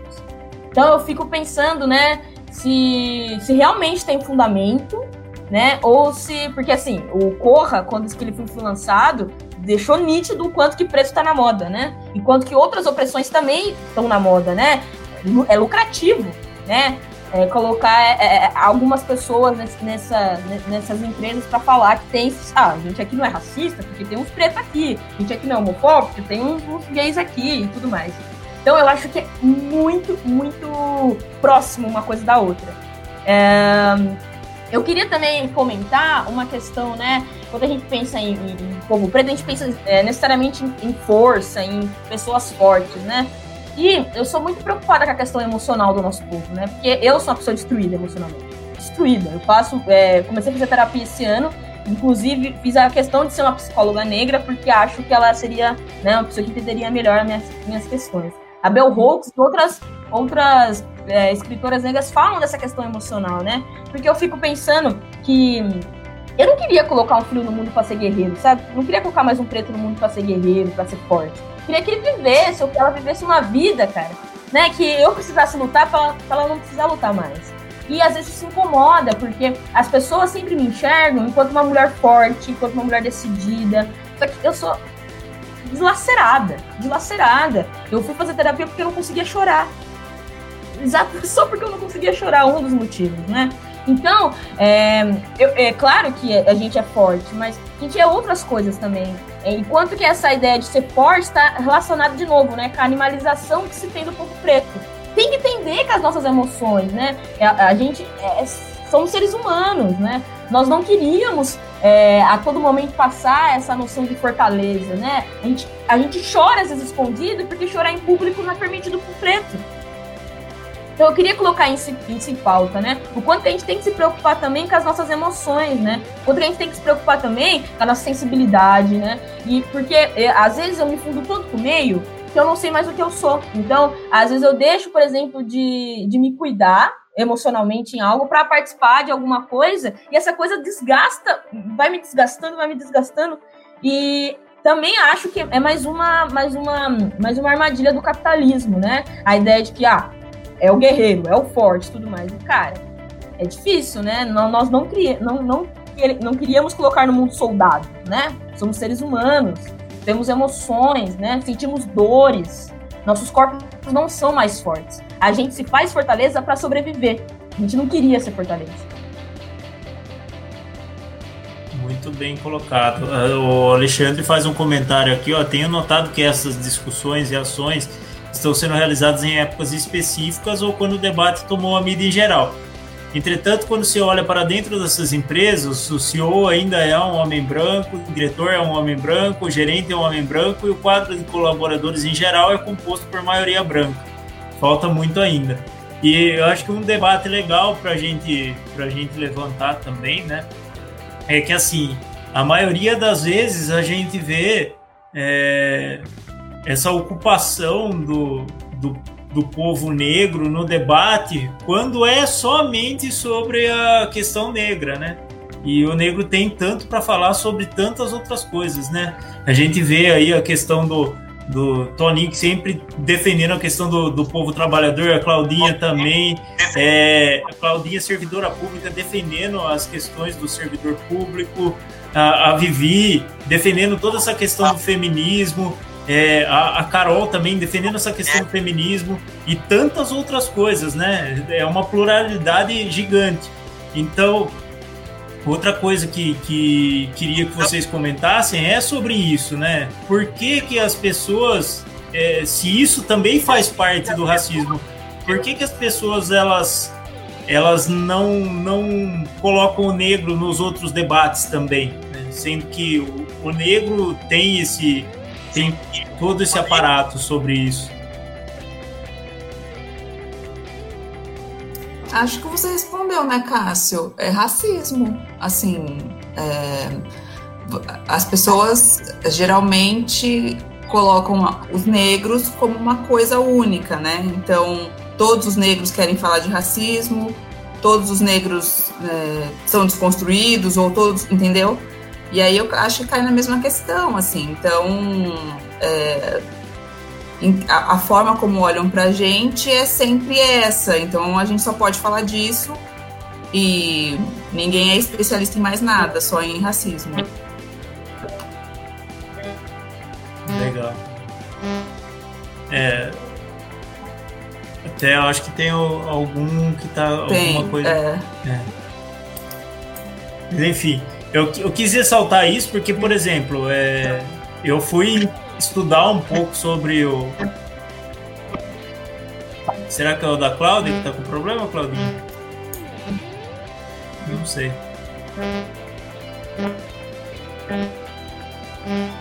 Eu acho que é. Acho que é, tá. Não tô ouvindo o que ela tá falando. É, vou...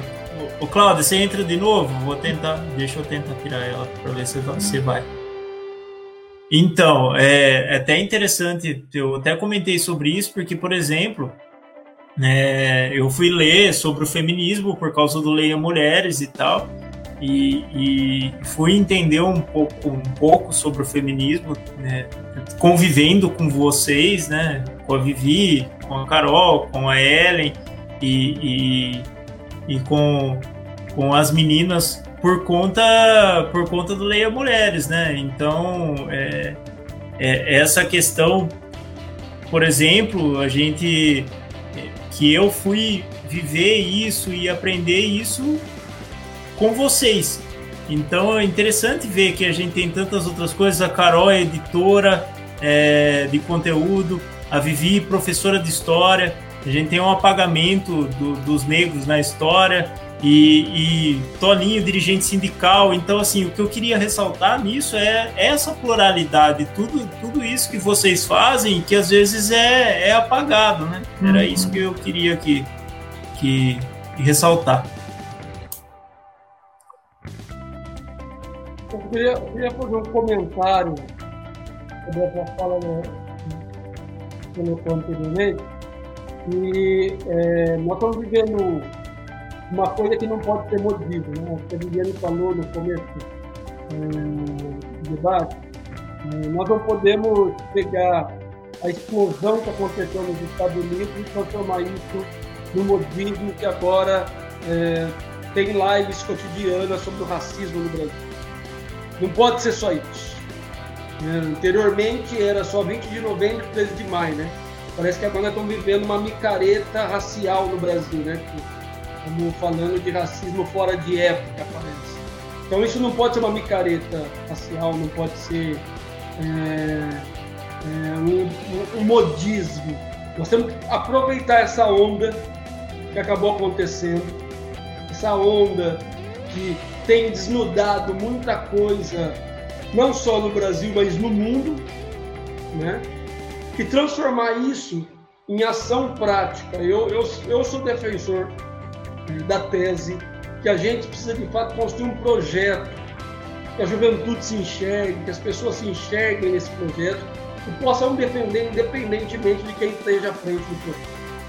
Ou seja, hoje nós estamos discutindo aqui, é, daqui 10 anos outro jovem vai pegar aquilo, vai melhorar aquilo que a gente fez e, e vai continuar tocando. Eu sou defensor dessa dessa lógica e defendo essa prática cotidiana. Então, não pode ser apenas um motivo, nós precisamos avançar para além disso.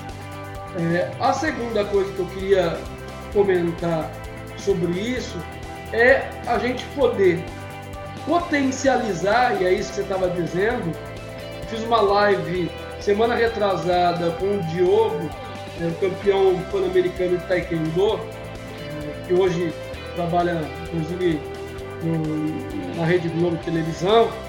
E o Diogo disse uma coisa muito interessante, que é bem parecido com isso que você está dizendo.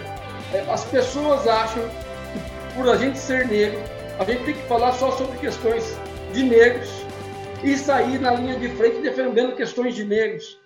Né? E por isso que eu disse a você, quando, antes de começar a live, que essa é uma questão nossa. Nossa! Não é uma questão. O racismo no Brasil não é uma questão pura e simplesmente dos negros e das negras do Brasil.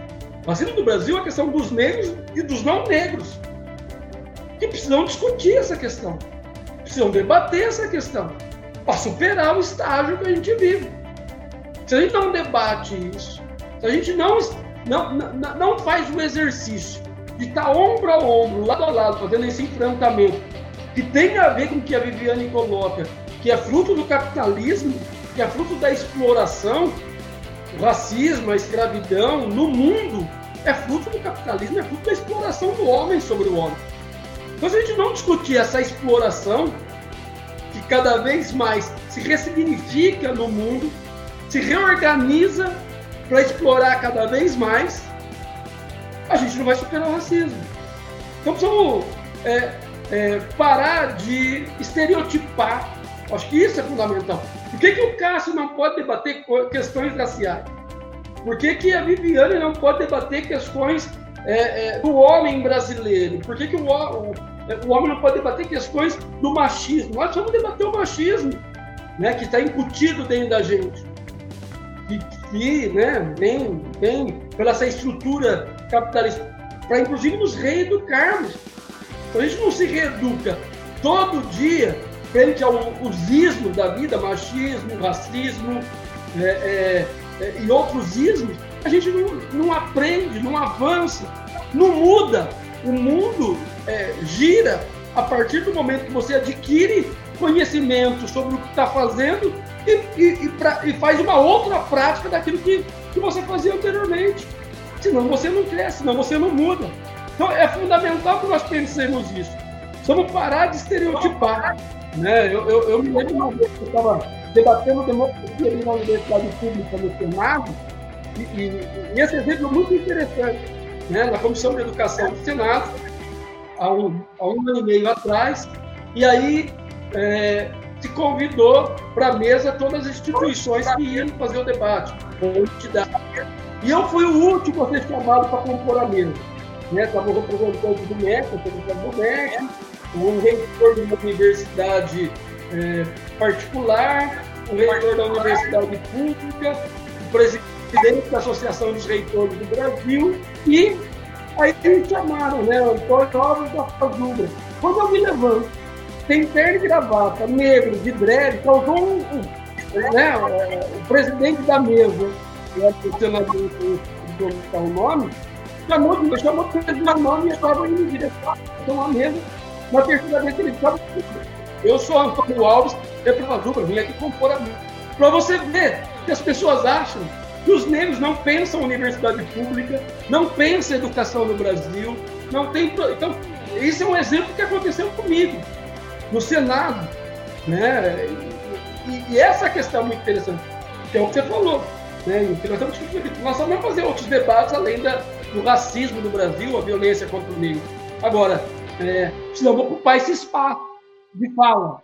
Precisamos ocupar esse espaço de fala. Eu acho que isso também volta para aquela questão que eu falei do, do branco, da pessoa branca, da branquitude também se entender, sabe?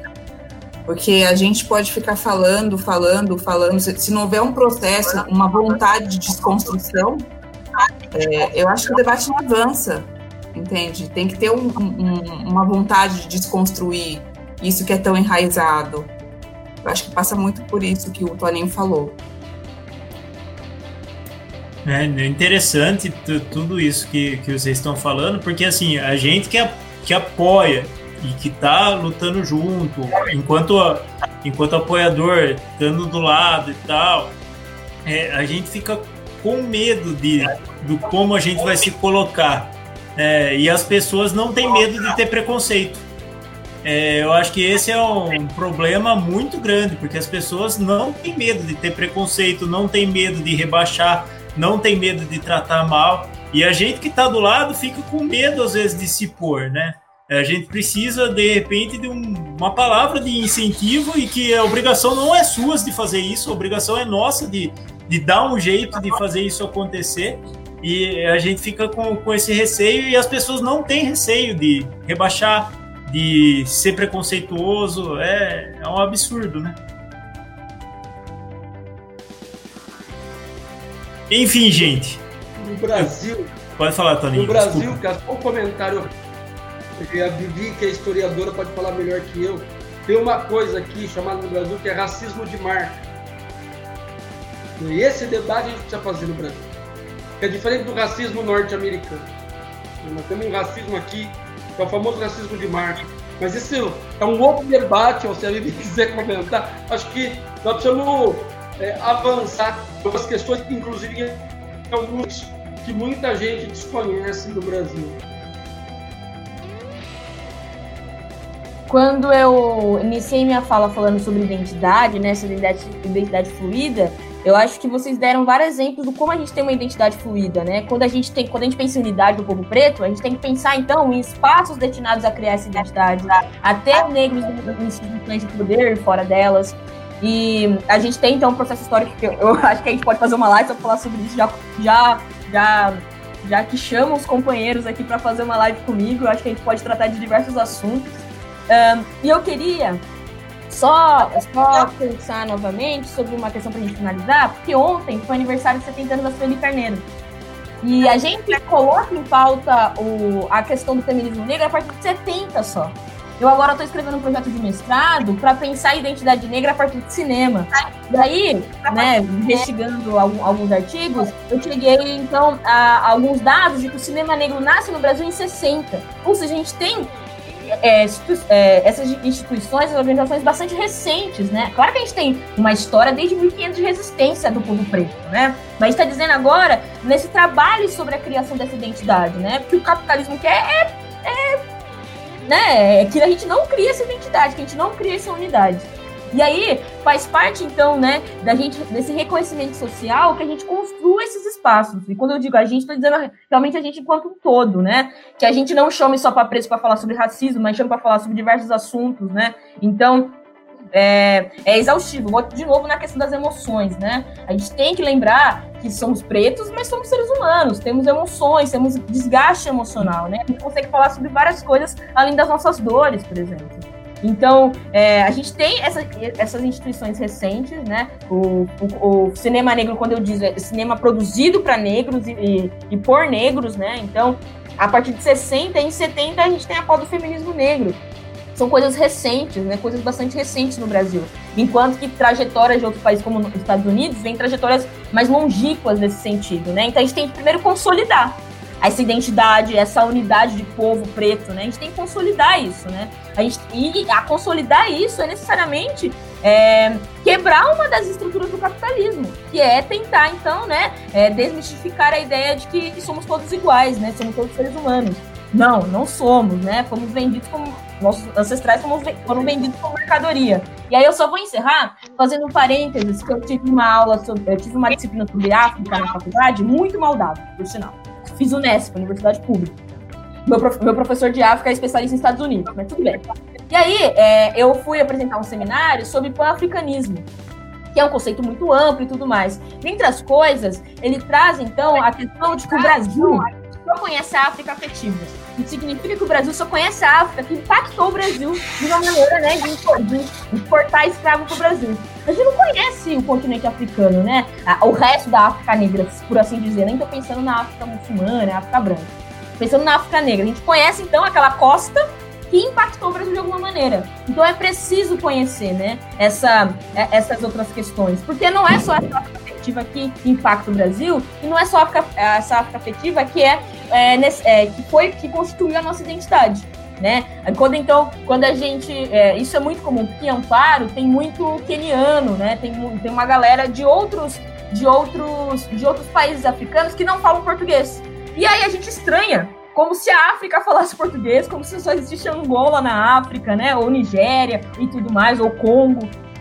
Não, né? Existem outras, outras discussões. Por isso que é necessário falar de africanidade na escola, mas não restritamente só com a África afetiva, né? Porque essa ideia de que o negro não é plural vem dali já, né? Quando a gente unifica um continente num grande país que chama aquilo de África, né? sem respeitar as especificidades, sem respeitar que dentro de um país você pode ter mais de 50 etnias, muito mais do que isso. Então, essa diversidade vem de berço, né? E é preciso trazer essa diversidade para o Brasil, mas trazer ela, né, enquanto, então, um conceito diverso. Não tentar unificar como que a gente faz aqui. Né? Esse, para mim, já é o começo de um erro. Voltando, eu sempre atribuo a culpa ao capitalismo. O capitalismo é exatamente isso. Por isso que é um ato de resistência afirmar a identidade, marcar posição. É cansativo. Eu sou um exemplo disso. Faço terapia para resolver essas questões. Mas é necessário. E dividindo esse peso com os coletivos, com os movimentos, a coisa começa a crescer. E a coisa começa né, a dividir o peso também. É necessário que a gente se enxergue não só enquanto militantes, não só como guerreiros, mas também enquanto outras figuras pertencentes à nossa negritude. Lindo, lindo, lindo. É, gente, eu acho que a gente pode ir se encaminhando para o fim. Queria que vocês fizessem umas considerações finais. Antes disso, queria ressaltar de novo o que eu ressaltei lá no começo, que eu admiro demais vocês quatro. Vocês quatro são pessoas importantes no, no meu processo de vida aí. Eu, é, como falei, de ressaltar de novo que o Toninho é um militante histórico que na cidade ele é exemplo para quem para quem é, já já está vivendo isso de militância, né? A, a, Claudinha também é uma militante histórica aqui na cidade e a Vivi a gente se aproximou o ano passado, é, a Carol também através do Leia Mulheres, então assim eu, eu sou uma pessoa melhor hoje e construído melhor por conta de, de ter vivido, vivenciado isso com vocês.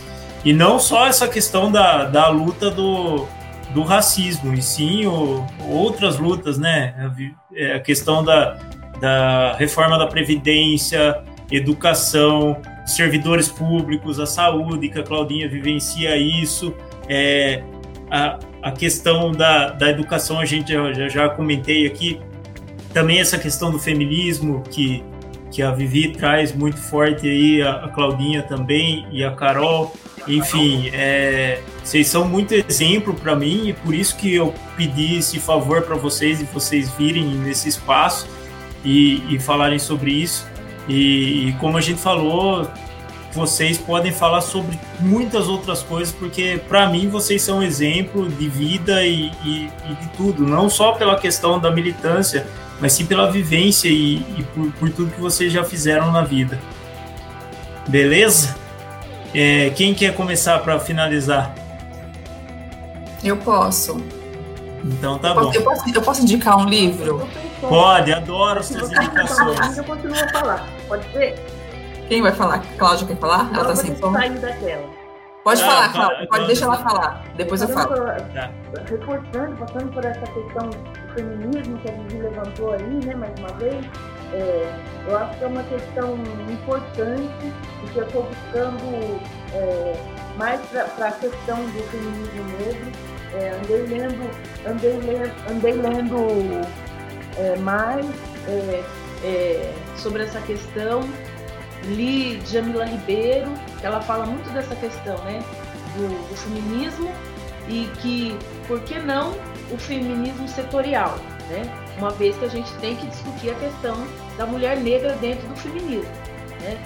Até pela aquela diferença que eu já citei volto a citar, que é de que as mulheres, eh, enquanto lutavam para poder trabalhar, é, as mulheres negras já vinham há muito tempo trabalhando aí, inclusive de graça, ou por um prato de comida, enfim. E lembrando que a nossa luta vem de longe. É, eu quero agradecer também, né, poder fazer essa troca aqui com as meninas, com o Cássio, companheiro do partido, aqui também com o meu companheiro. É uma troca interessante, uma troca que faz bem, né? É, são, são, são exposições que a gente coloca aqui para quem está ouvindo, vir debater com a gente. Inclusive, eu, eu deixo como, como uma chamada, né? Os nossos companheiros, nossos irmãos negros da cidade que venham é, para a luta com a gente, somar com a gente, que isso é importante. A gente sempre é, é, tem espaço e a gente sempre quer criar esses espaços de discussões e a gente sempre precisa de mais, né? Tem muita coisa acontecendo aí ao nosso redor, é, não é só fora do país, a gente vê muitas questões acontecendo com, com é, as mulheres negras, né? Com as percas dos, dos filhos, é, com, a, com a questão dos trabalhadores. É, então fica um chamado aí, é, e eu aqui gosto de falar né, enquanto lugar de fala, é, respeitando a todos, né, mas enquanto mulher, negra, mãe, é, eu deixo aí um chamado para o pessoal e para os não negros também, né, que venham é, para conhecer a nossa luta, a nossa causa e que venham para contribuir com ela. E que aí dizer que nós estamos aí, né, enquanto pré-candidata, né, e o pessoal também está aberto para que as pessoas venham conhecer, né, que venham também contribuir a nossa causa e para mostrar algo diferente, que é o que a gente vem discutindo dentro do partido, né? Acho que é algo novo para a cidade. Um abraço a todos. Agradeço aí o Cássio chamar a gente aí para fazer essa troca. Obrigado, Claudinha. Sempre um prazer. E que nem você falou, chamar o pessoal para a luta aí, que a luta é árdua, somos em poucos, né? E precisamos de mais braços, né? Carol? Gente, eu queria agradecer, foi um prazer falar com todos vocês. Conhecer o Toninho, que eu conhecia de vista da Unicamp, mas nunca tinha conversado. Foi um prazer, Toninho, a Cláudia, Vivi já conheço, Cássio também foi um prazer. Obrigada, viu, Cássio? Foi muito bacana. É, eu queria só deixar uma indicação de leitura é, que, que segue, que vai falar bastante dessa coisa de, da desconstrução da branquitude e de como não é nossa obrigação, é, no sentido de como isso nos afeta psicologicamente, né, é, achar que, que, cabe só a nós discutir e tal. É, esse livro aqui é da Grada Quilomba, não sei se dá pra ver. Chama Memórias da Plantação. Então a Grada é uma, ela é uma artista e psicóloga. É, e aí ela vai falar bastante sobre isso, sobre esse viés psicológico do racismo, como ele, como ele nos né, causa uma série de danos e como as pessoas brancas podem tentar também participar dessa desconstrução. É isso. Obrigada, gente. Boa noite. Boa noite. Obrigado, Carol. Vivi ou Toninho, quem prefere agora? Bom, posso falar. Bom, primeiro eu queria agradecer mais uma oportunidade de estar reunindo aí com companheiros e companheiras é, então, de novo, né? Eu falo que é, eu sou uma pessoa que sou movida pelo ódio, não pelo amor. É, é, é o ódio para mim é uma, uma sensação de para frente, né? E, e, e, na verdade o amor eu encontro em, em, momentos assim, né? Onde eu vejo que não estou sozinha, que na verdade tem mais gente comigo, né? Porque a solidão é perturbadora. Eu gostaria é, de convidar o Toninho já, porque eu estou colada na Unicamp, então para a gente ter mais contato. Eu me sinto às vezes solitária em Campinas em relação a isso. Eu fico quase em Campinas a semana toda, então eu preciso. A Carol também, eu queria na casa dela, estourou pandemia aí, não deu para conhecer. Então, pra, porque em Campinas eu não tenho vivência, eu queria conhecer os coletivos pretos de Campinas, sabe? Já que eu tô aqui, né, grande parte da semana, eu também queria atuar na cidade. E é, dar um grande, um grande abraço a todo mundo que ficou com a gente até agora falar que eu, enquanto uma, uma menina que, apesar de ter 23 anos, tem cara de menos de idade, aprendi muito com vocês. É, eu sei que é uma responsabilidade enorme é, é, ser representante e, e ser porta-voz de tantas pessoas. Eu vejo isso na, na minha prima de 14 anos, que é uma, uma menina que chega para a professora uma professora racista e explica para ela o que é racismo estrutural, né? E eu sei que a gente tem essa trajetória, né? Um, de novo, deixar então é, um grande, um forte abraço, né, um abraço vermelho, um abraço socialista em todos vocês e falar que, é, de novo, me traz vida, me traz muita vida. E vocês não sabem o quanto que a vida estava longe de mim até alguns meses atrás. Então, é muito importante para mim estar junto com aqueles que me trazem vida. Obrigado, Vivi. Muito obrigado mesmo. Você sabe o quanto eu admiro você, que eu já te falei várias vezes pessoalmente isso. E enfim, 23 anos e toda essa força, essa garra, né? Mesmo a gente sabendo que tem todo esse peso psicológico por trás, mas é, toda essa representatividade e essa importância que você tem. Muito obrigado mesmo. Toninho? Bom, Cassiano, queria agradecer primeiro o convite que você fez. Acho que tem sido importante nós trocarmos esse tipo de, de informações e debates, fundamental.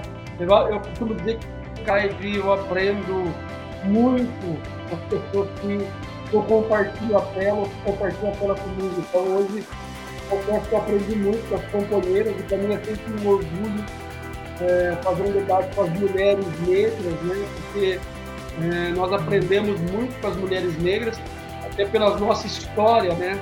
É, de onde viemos, né? já temos consideração como a África como mãe, um papel de mulher, a formação dos quilombos, com grandes lideranças quilombolas mulheres. Então, toda uma trajetória e uma história de luta das mulheres e que eu tenho insistido em falar nas lives que nós, militantes, precisamos aprender com o movimento das mulheres. Né? Começou, não de hoje, mas aqui no Brasil, com 8 de março, ele não, com mulheres contra o Bolsonaro.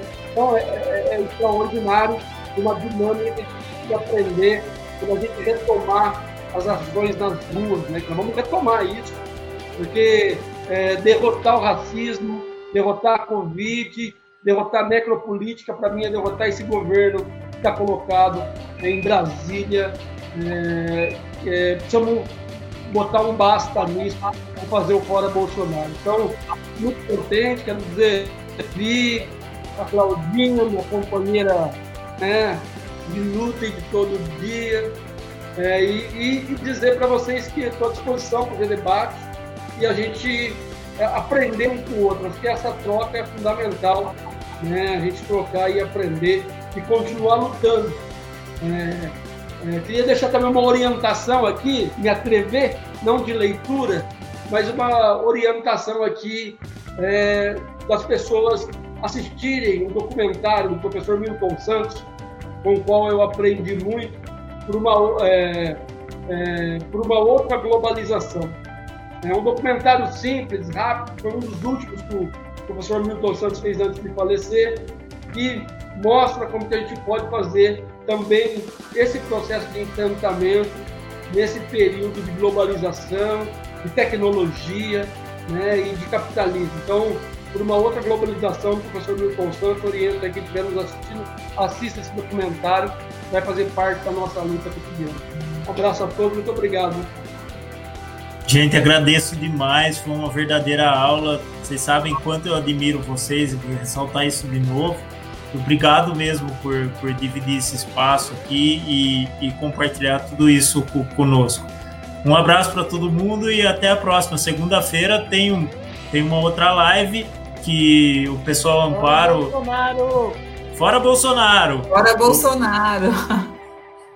O, o pessoal Amparo vai fazer uma live na segunda-feira, né? Até a, a Paty, não sei se ela está por aqui, a doutora Patrícia Brás, é, em que a gente. Foi uma ideia dela, partiu dela essa ideia, de fazer uma atualização quinzenal sobre a pandemia aqui na, na nossa região, né? Então, segunda-feira a gente tem uma live às sete e meia, vai ser transmitida tanto pelo, pela página do Pessoal Amparo quanto pela minha página. E na quarta-feira às 7 horas, é, vamos fazer uma live, uma proposta da Maiara, ela me procurou para construir uma proposta sobre a dificuldade da, da educação online, na educação infantil. Então a gente vai fazer uma live sobre isso. Ela me procurou, ela tem algumas, algumas é, vivências de como lidar com essa questão da educação online, já que a gente está vivendo esse tempo de ensino remoto. Enfim, então semana que vem tem essas duas lives e espero você que acompanhe as lives com a gente semana que vem. Um abração e obrigado a todos vocês. Tchau!